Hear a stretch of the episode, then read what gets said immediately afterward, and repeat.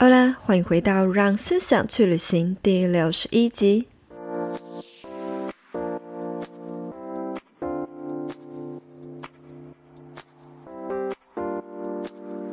从去年开始，就兴起了一阵个人品牌旋风，不少人会选择从最容易入门的 IG 开始经营，因为不需要露脸，只要写出具有个人意见价值的内容，都能够轻易上手。一直到现在，我们也看见不少知识型的图文创作者账号兴起，但我同时也渐渐地观察到读者们心境上的转变，似乎已经开始对这类型的贴文感到厌腻。那么今天这集将揭露来自真实读者对于知识型纯图文账号淹没 IG 的看法，也将提供大家不露脸纯图文的创作者应该要如何转型，如何一步一步经营出个人魅力。如果你是第一次收听这个节目，欢迎追踪我的 Instagram，了解更多不一样的人生观点。S 点 Style 点 Cycle，S 点 Style 点 Cycle，或者是学习更多社群行销、个人品牌，也可以追踪 S 风格社群工作室的 IG。谢谢你的追踪，那我们就开始进入今天的话题吧。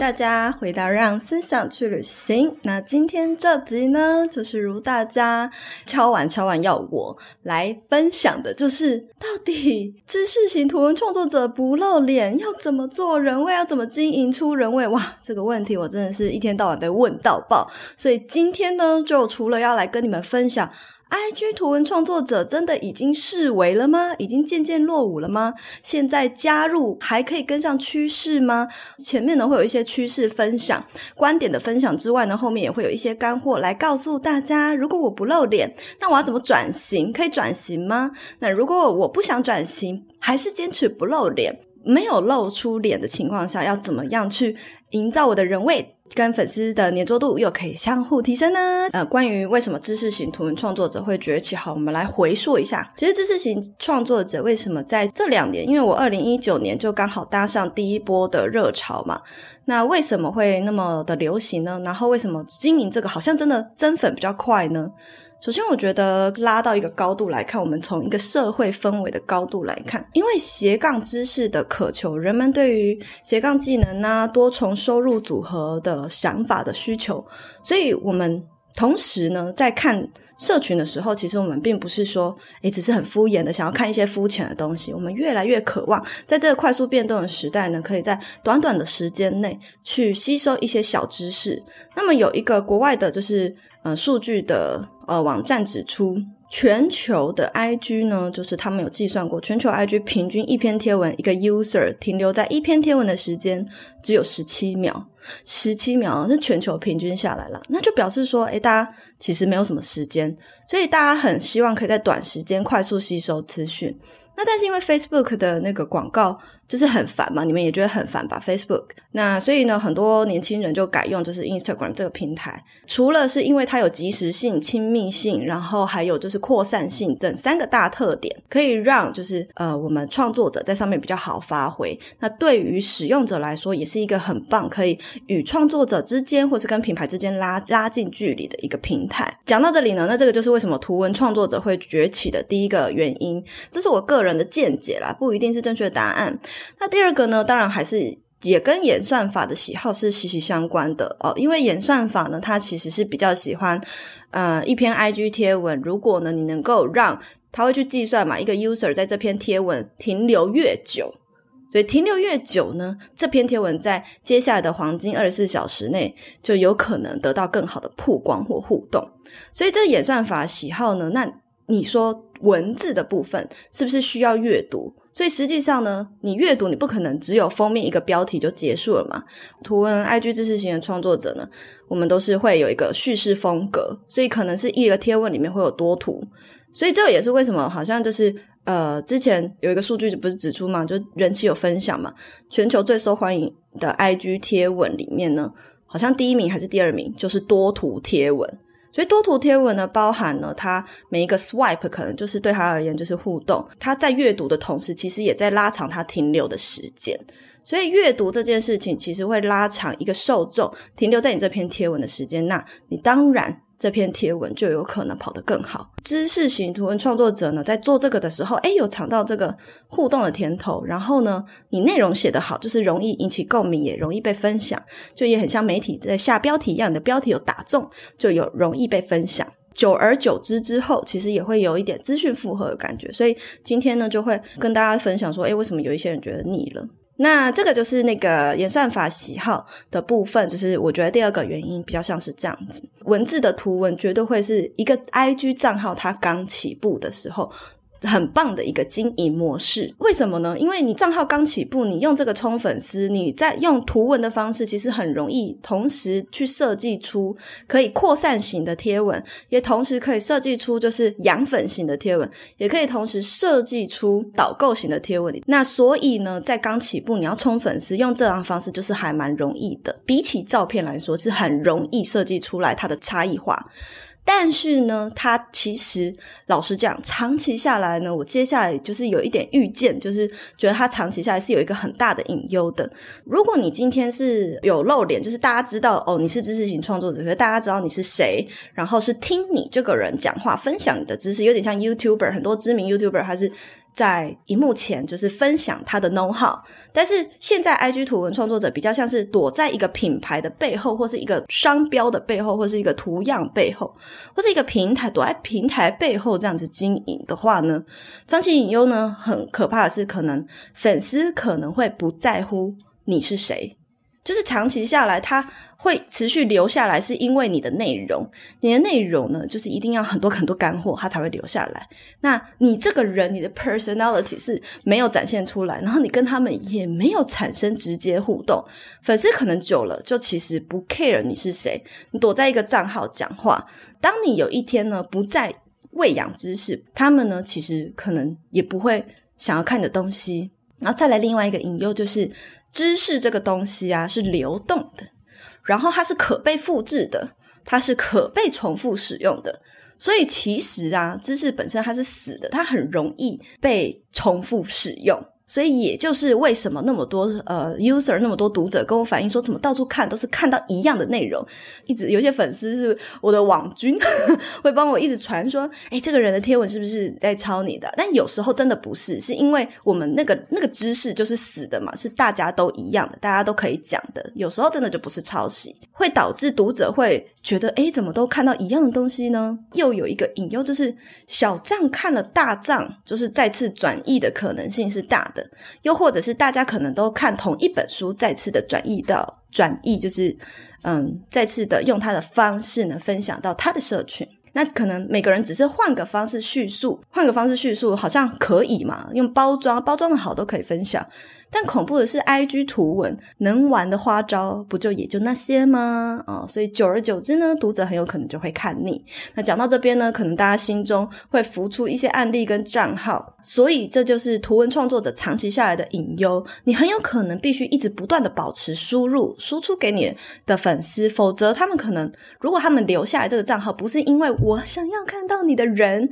我很喜欢你的某个特质才留下来的话，他只是想要听你。讲干货，就那那那就恐怖了，那就恐怖了。你永远都会有更厉害的人，或是有永远都会有人分享更进阶的知识，那永远比不完呢、社群其实就是大家想要看轻松有趣的东西，或是疗愈，像你们喜欢看迷因。可是如果今天的知识图文创作者变成是一直在比拼谁分享的更难，谁分享的更专业，久而久之会变成有一种恶性竞争嘛？也不算恶性竞争，而是说其实就有点偏离原本那个社群的定义嘛。社群其实很多时候是为了要娱乐放松用的。那我自己呢，在一年多前，其实刚开始经营自媒体的时候，我就已经有料到说，图文创作者其实这个东西可能，我当下就是这样觉得，可能总有一天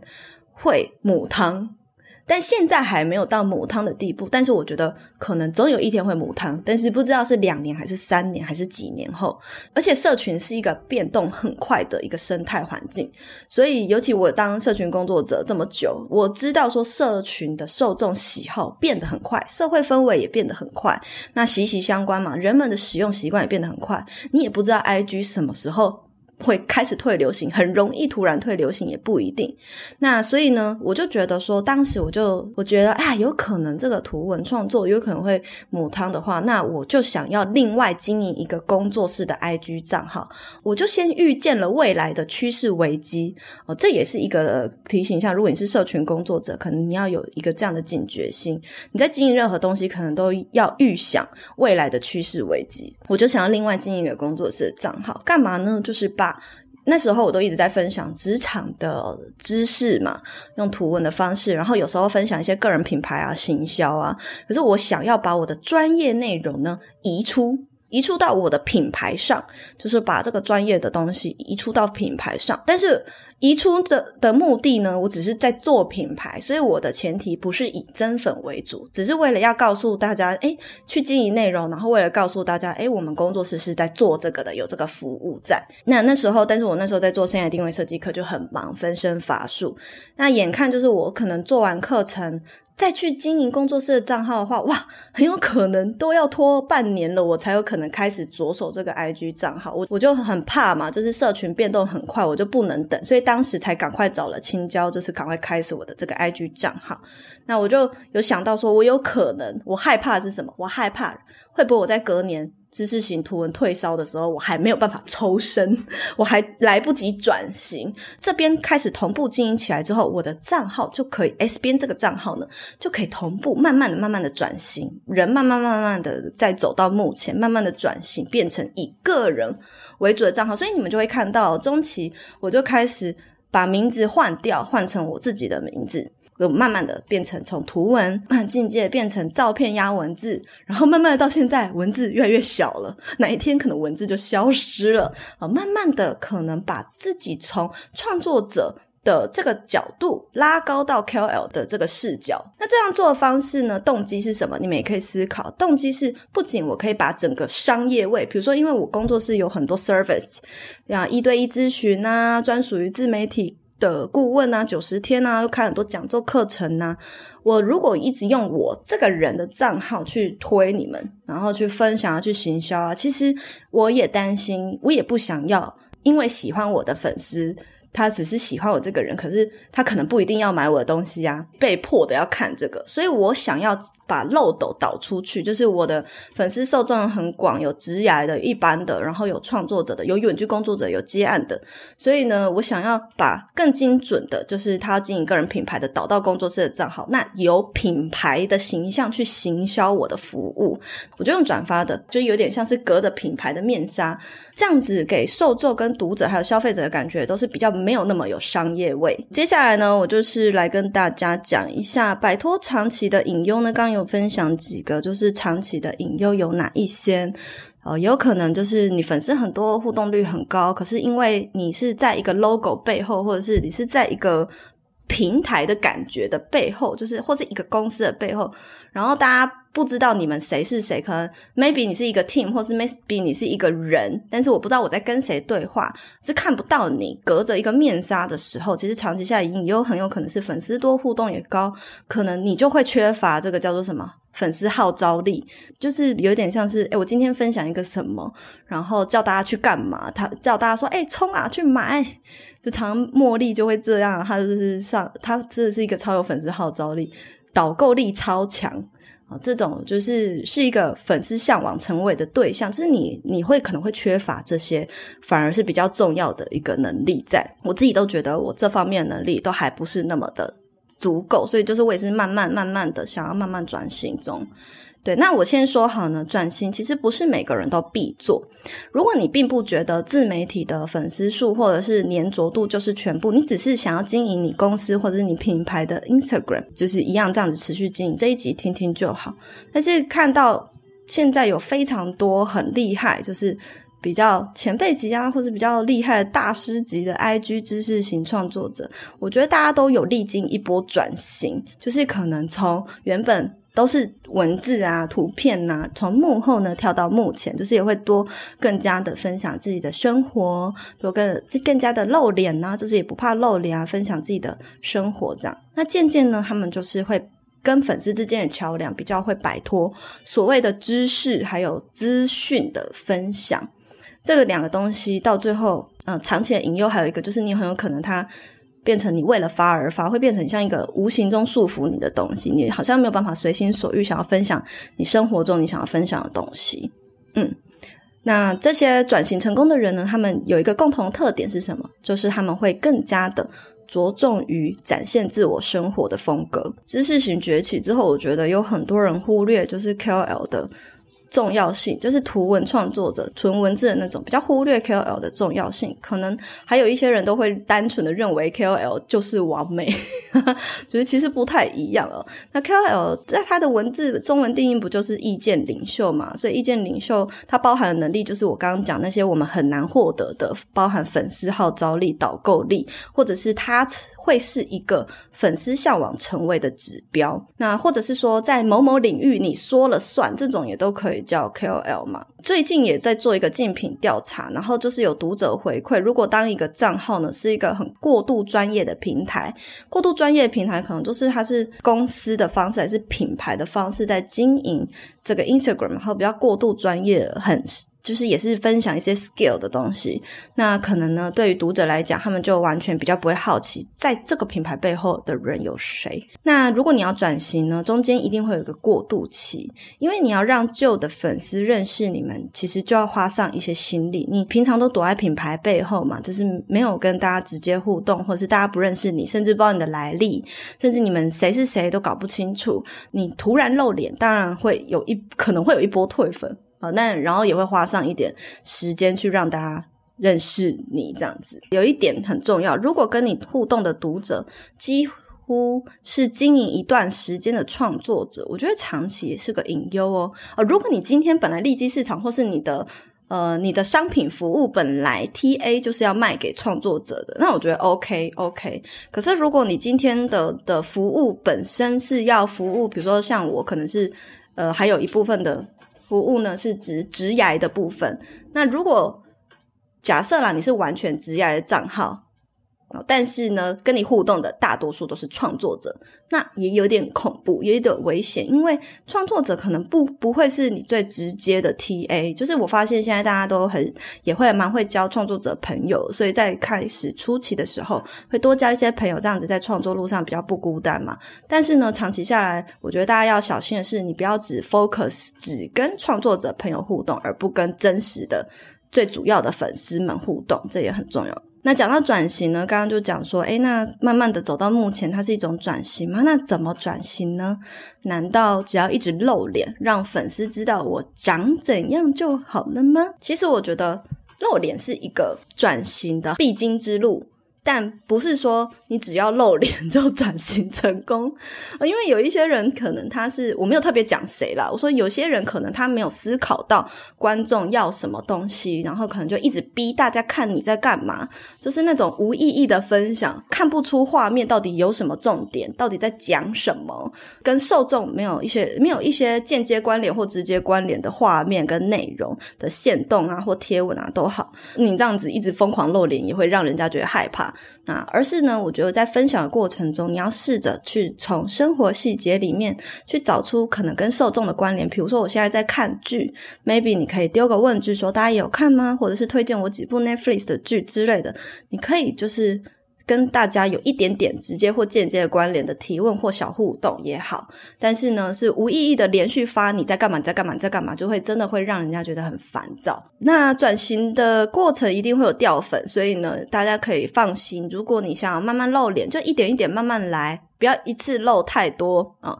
那还有一种露脸会让人家讨厌或反感的呢，是太刻意或者是没有理由的突然疯狂的自拍。还有一种是把自己的照片呢当做是 logo，就是没有意义的秀，一直疯狂秀照片，有点太刻意了，就是刻意编排过的图片，可能做的有点像海报。其实这一种海报呢，呃，它比较是属于传单式，就是实体的呃那种平面设计，它比较不符合是社群方面的设计，它可能很符合网页设计。或者是数位行销的设计，但它可能比较不符合社群人喜欢看的真实感、生活感。你就是自己的照片嘛，然后又把它弄得很像是专业的海报的方式在做，就会很怪，不够自然，不够生活化，都不是 IG 读者呢可能会喜欢的风格。大家听到这边呢，就有听到一个关键，就是如果不转型也是可以的，因为其实根本重点就。就是要产生粉丝黏着度，重点根本就不是露不露脸，而是你有没有办法分享出自然而且生活化的分享啊！自然而且生活化的分享才是一个大家的重点。而这件事情呢，其实你不用露脸也做得到。那接下来就是要跟大家分享有五个方法，不露脸呢就也能够做到的。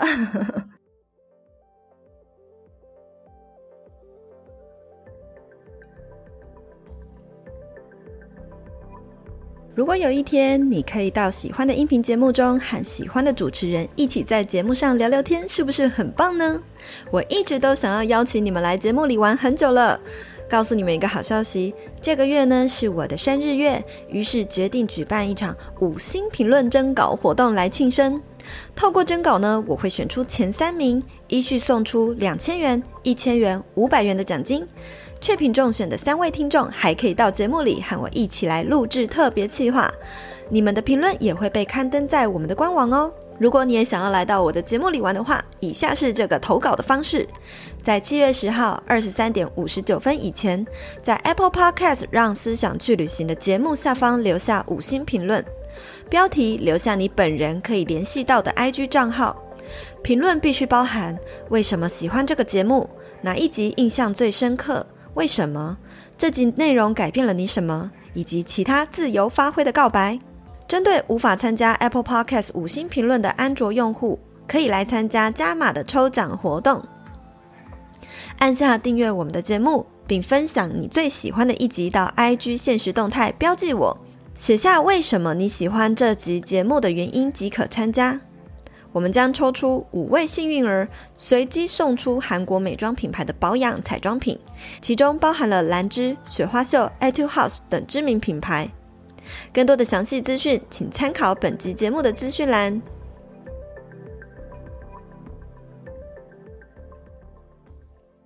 那第一个呢，就是首先你要呈现自然生活化分享。第一个。要诀，先记得，永远都是影片大于声音，那个亲密度的感觉，永永远是影片大于声音，然后大于照片。再来是大于纯文字，所以说纯图文的那种亲密感其实真的很有限，因为你要产生亲密感，其实在文案上你就是可能顶多是用比较有对象感或是口语化的描述方式来产生就是人味嘛，这样的方式还是是还蛮有限的。但是呢，如果我看到照片，诶，其实你生活照啊什么的，那感觉就是又不一样，我好像又更认识你了。但是你还还是停留在二 D 平面的阶段。那再来呢，可能就是声音。我觉得声音跟影片可能差不多，快要等于了。吸引到的受众可能不太一样。声音呢，是一个可以让人家觉得有温度、有亲密感的东西。哎，可能会有很多人说，可是我讲话很台，或者我讲话有有乡音，那该怎么办？其实一定会有人会觉得很可爱，只是我们从来都不懂得欣赏自己的声音。就是我以前在做，在开始做声音直播之前呢。诶，大家不要误会，声音直播是什么怪直播，是在讲知识的东西。那时候也是在分享职涯跟行销。那我之前也不觉得自己的声音好听啊，然后后来是因为我做了这个，然后有收到很多听众的回馈，说很喜欢我的声音啊，觉得有让人有安定感呐，所以呢，我才持续的，就是诶，有抓到这个，就是自己的优势。那时候才知道自己的特质，然后才就是专心的，后来就转型，就专心的去做我的 podcast。对，所以就是每个人的声音魅力都是不一样的。好，那再来呢，就是影片的部分。影片部分，不管是在 IG 的限动版位啊，或者是贴文版位啊，我觉得都是还蛮受欢迎的。你也会发现，所以这也是为什么 YouTuber 的黏着度跟互动率永远都可能还会比 IG 的创作者更高。同样都是一万粉丝，在 IG 是一万粉丝好了，然后在 YouTube 上面有一万粉丝，两个人如果同时开直播讲废话。就讲废话讲一个小时，一定是 YouTuber 的粉丝可能会停留比较久，大家就只是想看他，因为大家会追踪他，会喜欢他，是因为他的影像魅力。可是 IG 图文创作者可能被追踪的原因是因为他的知识、他的内容。那如果今天他不想分享干货，不分享知识，他就讲废话讲一个小时，没有人会留下来。就会有这个危机在，这是我观察得到的，但我不，你们也可以自己试图的去观察一下。所以纯文字的人，maybe 你不敢露脸，你有没有听到一个诀窍？maybe 你不敢露脸，其实你也可以尝试着配声音啊。其实你搞不好你自己声音很好听，你自己都不知道，你没有试试看你怎么知道？你也可以先从限动帮你的限动的图片、影像配声音看看。这个东西，这个方式，InShot 这个 app 就做得到了。再来第二个方法呢，就是。啊、呃，可以善用 Story 的版位，在 Story 呢，就是用第一人称的视角去分享你你的一些生活日常，或者是呃你当下的感受，或者是你的一些感悟，或者是突然的想要 murmur。心情上的分享这样子有弹性，但是弹性又没那么大。弹性是说你可以是很随手拍的，可是还是要注意。我看过很多那种限动，就是拍很晃，我根本不知道他在拍什么东西。然后或者是说画面很暗，我也不知道他要表达的重点是什么，或者是一直无意义的发实物照。然后突然又有呃，他可能他视角看的东西都发了一遍，但是呢，没有任何配文字叙述说他在干嘛。所以，嗯，我觉得要跟你的粉丝之间搭搭上有一个关联性，或者是搭上一个桥梁，你可以分享你的生活。记得知识型创作者，你的读者一定是习惯阅读的。所以他可能还不是像那么生活，呃，YouTuber，他们可能随便发一些影片，就会粉丝就是本来就是喜欢他们的影像魅力嘛，因为他们是喜欢看他们的影像。可是知识型的图文创作者，你们的读者都还是喜欢阅读的，所以你在慢慢转型的过程中，或是你不露脸想要分享生活过程中，就是你的第一人称视角，诶，我正在工作，拍一个我在工作，或是我在看书，拍一个我在看书，你不用露脸，但是呢，你一定要配上。可能文字说明，让你的粉丝知道说你想要表达什么，不然你平常都用文字跟我们沟通，怎么突然拍你在干嘛？怪怪，会有一个过渡期在，你要让他们稍微慢慢慢慢习惯，慢慢慢慢习惯嘛。自然的手拍这件事情很重要，所以很多人在经营社群的时候会想要抓图库，图库的照片就很没有生活感啊，而且大多数你们现在找得到的图库啦，都是欧美的。可是你知道台湾人喜欢的滤镜风格，或是拍照风格，都是偏日系或韩系。当我讲日系滤镜，你们是不是自然会想象到哦，有一点 lomo，比较暗角比较多的照片？呃，如果是讲韩系，是不是就会想到的画面比较是奶油色、奶茶色、白白的、橘橘的？欧美拍照就本身就不是这样，欧美的那种图库都太讲求，就是那种很锐利感，对比很强烈，然后过度的厉害的照片，其实不够接近我们刚刚要追求自然且正呃生活化的那种风格嘛。那你说你可能拍起来不好看，你可以用滤镜啊。好，再来呢，第三个呢，就是你可以开始慢慢的分享更多你的个人故事、你的经历和背景。诶，其实如果你是我的学生，你有你现在正要建立你自己的人位，你没有露脸，你要进建立你的人位，或是你要开始慢慢转型。其实呢，所有人的第一步，我叫他都是要去分享自己的个人故事、经历跟背景。那当然，你可能会说，诶，那如果我还很年轻，没有像大家一样。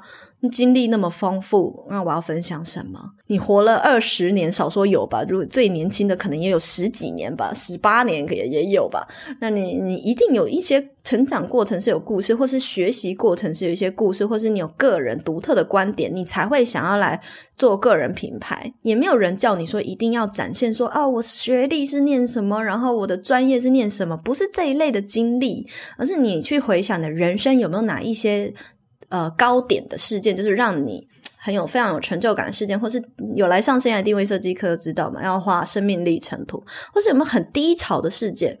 让你觉得很想要分享，然后从中学到什么。那这些你个人的一些小故事呢，我觉得都是跟读者建立更深一层的新的连接。新不是。不是 new 的心，是 heart 的那个心。然后有时候你分享故事，分享多了，如果有同样相似经历的人，就会引起共鸣。比如说，像我是最一开始分享，是我去墨西哥工作嘛。第一次听到我说这个故事的人，如果今天他是海外工作的人，我就会吸引到一群新的粉丝，有共鸣的海外工作，再是也在中南美洲工作的人。在第三种是他也讲西班牙文的人，那他可能就跟我有共鸣，所以会想要来追踪我，想要了解我。还有一个是我有分享说我，我是念语文系的，我就有分享一个故事，是我是念语文系的，所以我刚开始大学毕业其实是还蛮自卑的，就是觉得啊，我只会语文没什么用。这个呢也戳中非常多语言系的同学的共鸣，所以也非常多人私讯我，就是如果我在节目上有分享过这样子的故事的时候，也会收到蛮多的回馈。那所以这个就是你分享个人的经历呢，是让粉丝呢可以。跟你建立更多共鸣跟新的连接的一个方式。如果你是跟我一样职场老鸟啊，然后你有就是人生大起大落很多啊，那你可以把你的故事呢整理过，你可以自己先想想看你人生有哪一些很值得分享炫耀的故事，或者是打击你、重击你，然后你爬起来的故事等等，你去整理。去整理它，然后再去思考说，我要我要分享到每个平台的时候，我要怎么分享？像我其实从来没有在 IG 贴文上分享过，诶，我现在想一想，我几乎没有在 IG 贴文讲过我去墨西哥，然后或者是就是去西班牙读硕士的事情，我都是人家采访我的时候讲，然后或者是去嗯别人的 Podcast 节目的时候讲，或者在直播的时候讲，对。所以你呢，你呢，也不用觉得说你一定要在贴文分享啊，你有那么多版位，或者是你有那么多平台可以去做 story 啊，或者是直播啊。有些我有一个学生，他最近就是正在转型嘛，他分享自己的生活故事。那嗯，他就开始在现实动态比较讲自己可能家里的事情，那就会引起粉丝的共鸣。他就他就问我说：“诶，那我是不是可以啊，开始在贴文上面写？”然后就说，当然可以啊！如果这个引起很多共鸣的话，那你也可以把它变成一个单元呢、就是专门分享自己的内在世界的事情啊，这样也很好啊。就是有共鸣才能够产生别的连接嘛。比如说像我分享一些身心灵，为什么会大家很喜欢？除了就是希望被疗愈之外，也是因为就是有戳到一些共鸣点嘛。就是你们可能也刚好刚觉醒，可是没有人可以跟你讨论。那刚好我分享了这个，又是你们。很想要知道的奥秘，或者是很你在成长的过程中，你很想要了解的，你有了其他的连接感，那当然呢，就是粉丝不会再仰赖你的知识而追踪你，而是还是希望听你多说一点这方面的事情，这样子。第四个呢，没有露脸，那你要怎么样经营你的个人魅力呢？第四个就是，嗯，很简单啦，就是像交朋友一样的分享心事。这个东西说，我说很简单，对不对？但是呢，你们可以去逛一下很多 IG 知识型图文创作者，其实他们的有一些就是比较像是百科全书的感觉，就蛮蛮没有。像我们工作室就很像百科全书，其实基本上人味是很难营造起来的，就躲在品牌后面。可是我们没有。在 care 原因是因为我自己也有经营个人品牌，青椒也有经营个人品牌，所以我们还有自己的下班打给我的节目，所以我们的人味不会呈现在 Instagram 上面，就没有差。如果你是只有一个平台在经营的话，那。你千万不要再用像百科全书的方式啊，或者是不要再用老师的语气。我刚刚讲的这个，不知道大家有没有共鸣？就是你会不会发现有一些账号，它是感觉很像是教官口气，教官或主管口气，就是叫你一定要跟我一样，不然你就是做得不好啊，或者是嗯，你看看谁都没有跟上，呃，或者是做什么做什么职业你就一定要怎么样那种的，我都觉得很可怕。就是我比较喜欢分享的口气都是。有我自己的观点，然后你们想要接受或不接受没有关系，但是我不会强迫你们去接受。追踪我久就知道，我常常用的方式是开放性的讨论，就是我也会想要听你们觉得意见是什么，然后再一个一个分享出来。然后我也会同时在你们回复我的当下，我也会去思考说，那我是不是太就是太偏激了呢？或者是我的答案是不是其实是错的呢？那这就是第四个角度的问题。那第五个，最后一个，我觉得是最最最最最重要的，就是有很很有可能知识型创作者搞不好，其实从来没有思考过这一件事情。也许你思考过，或者是你找不到答案，但是可以慢慢来。就是呢，你要思考，除了知识，还有统整过的资讯，你还可以带给他们什么呢？你还可以带给你的粉丝、你的读者什么呢？无论是学习层面呢，或者是体验的层面，我觉得都是要再去思考的。你可以带给他们什么？虽然说在社群上分享，你不一定每一件事情都一定要赋予给他一个意义，有时候是可以你分享爽就好。可是我觉得整体来讲，就是动机行销的部分。动机行销的意思其实就是很简单，就是你你的理念是什么，然后。我为什么要卖你这个产品？我为什么要你喜欢上我？那我刚刚说要用朋友一样的方式去分享心事，你凭什么要粉丝或读者把你当做朋友？除了知识跟同整过的资讯，你还可以给带给他们什么？你除了是一个可能在讲台上的讲师以外，你跟他们还可以产生其他的连结吗？讲到就是 A 去跟你的粉丝交朋友这件事情，就是也是老生常谈了。但是呢，我觉得大家好像都觉得啊、好像很困难，就会一直被困在我要分享知识，我要分享资讯。可是呢，你思考一下，回到现实，人与人之间真的会因为只因为你很有用，所以才要跟你当朋友吗？哦，如果你没有利用价值，或是你不够聪明，你没有分享我想要知道的东西，我就不跟你当朋友吗？回到现实生活中，就是没有人会这样。会当朋友的原因有很多。第一个就是我们刚刚讲，我们有相似经历、相似的兴趣、相呃类似的共鸣。好，然后第二个呢，可能是因为你很有趣，或者是说欣赏你的特质，或者是觉得你很可爱，喜欢你的观点。觉得跟你相处起来很舒服。如果只是单纯觉得，诶，跟你相处起来就是能量很舒服、很 peace，不会有反弹的感觉。其实这个都是交朋友的原因啊。而这些在现实生活中交朋友的动机呢，当然也适用套在就是在做个人品牌的大家。所以呢，这也是动机行销一种，就是你凭你要行销自己嘛。你凭什么要你粉丝或你的读者把你当朋友的动机是？你要你要做什么？你是有什么可以引发他们这个动机？那至于如果你你去盘点嘛，所以大家接下来就可以去盘点说，诶，我我自己有什么样的魅力可以希望粉丝看见的？那我要怎么跟大家交朋友？你可以先把自己的特质跟魅力一个一个写下来之后，然后去思考说。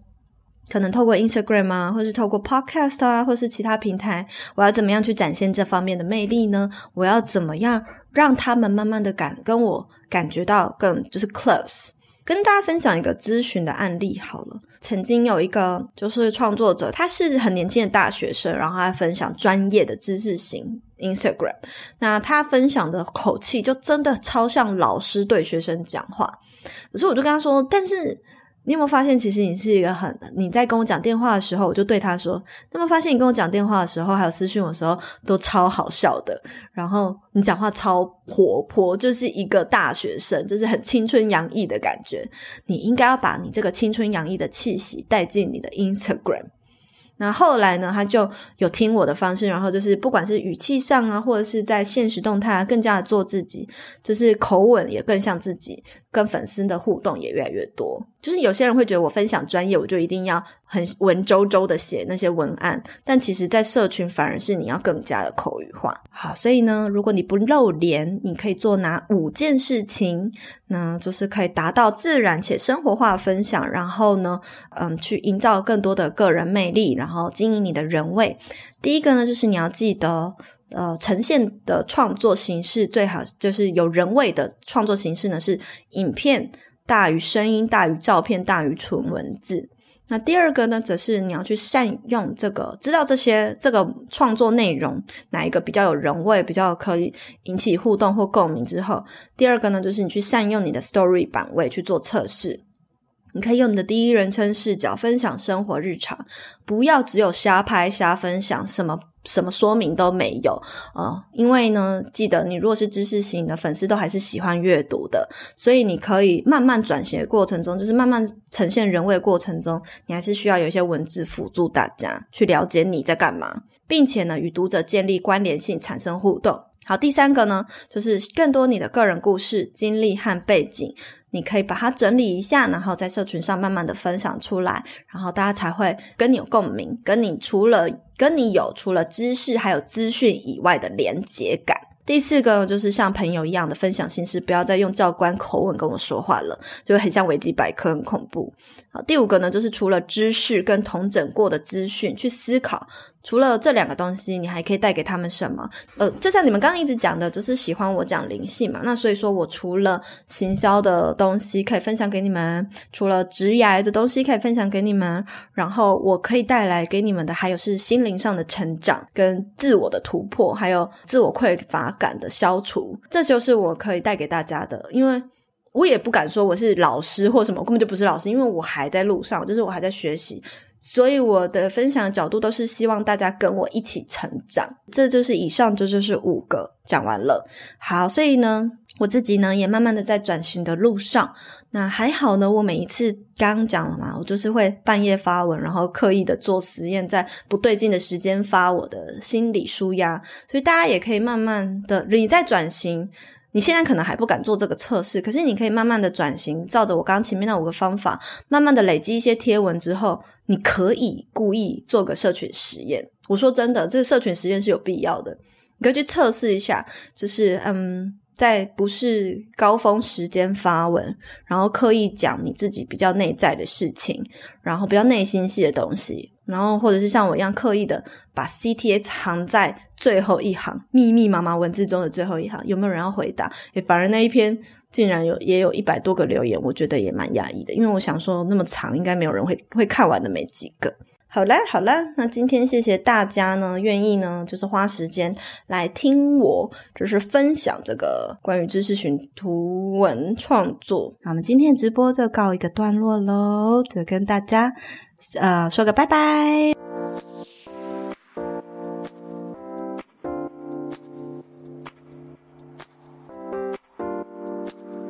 谢谢一直听完到最后的每一个你们。喜欢这类的内容，记得按下订阅追踪，都是支持我继续创作的动力来源哦。欢迎大家可以追踪我的 Instagram s 点 style 点 cycle s 点 style 点 cycle，或是私讯我和我分享你对这集内容的观点和看法，我都会很乐意回复大家的哦。那我们就下一集见啦，拜拜。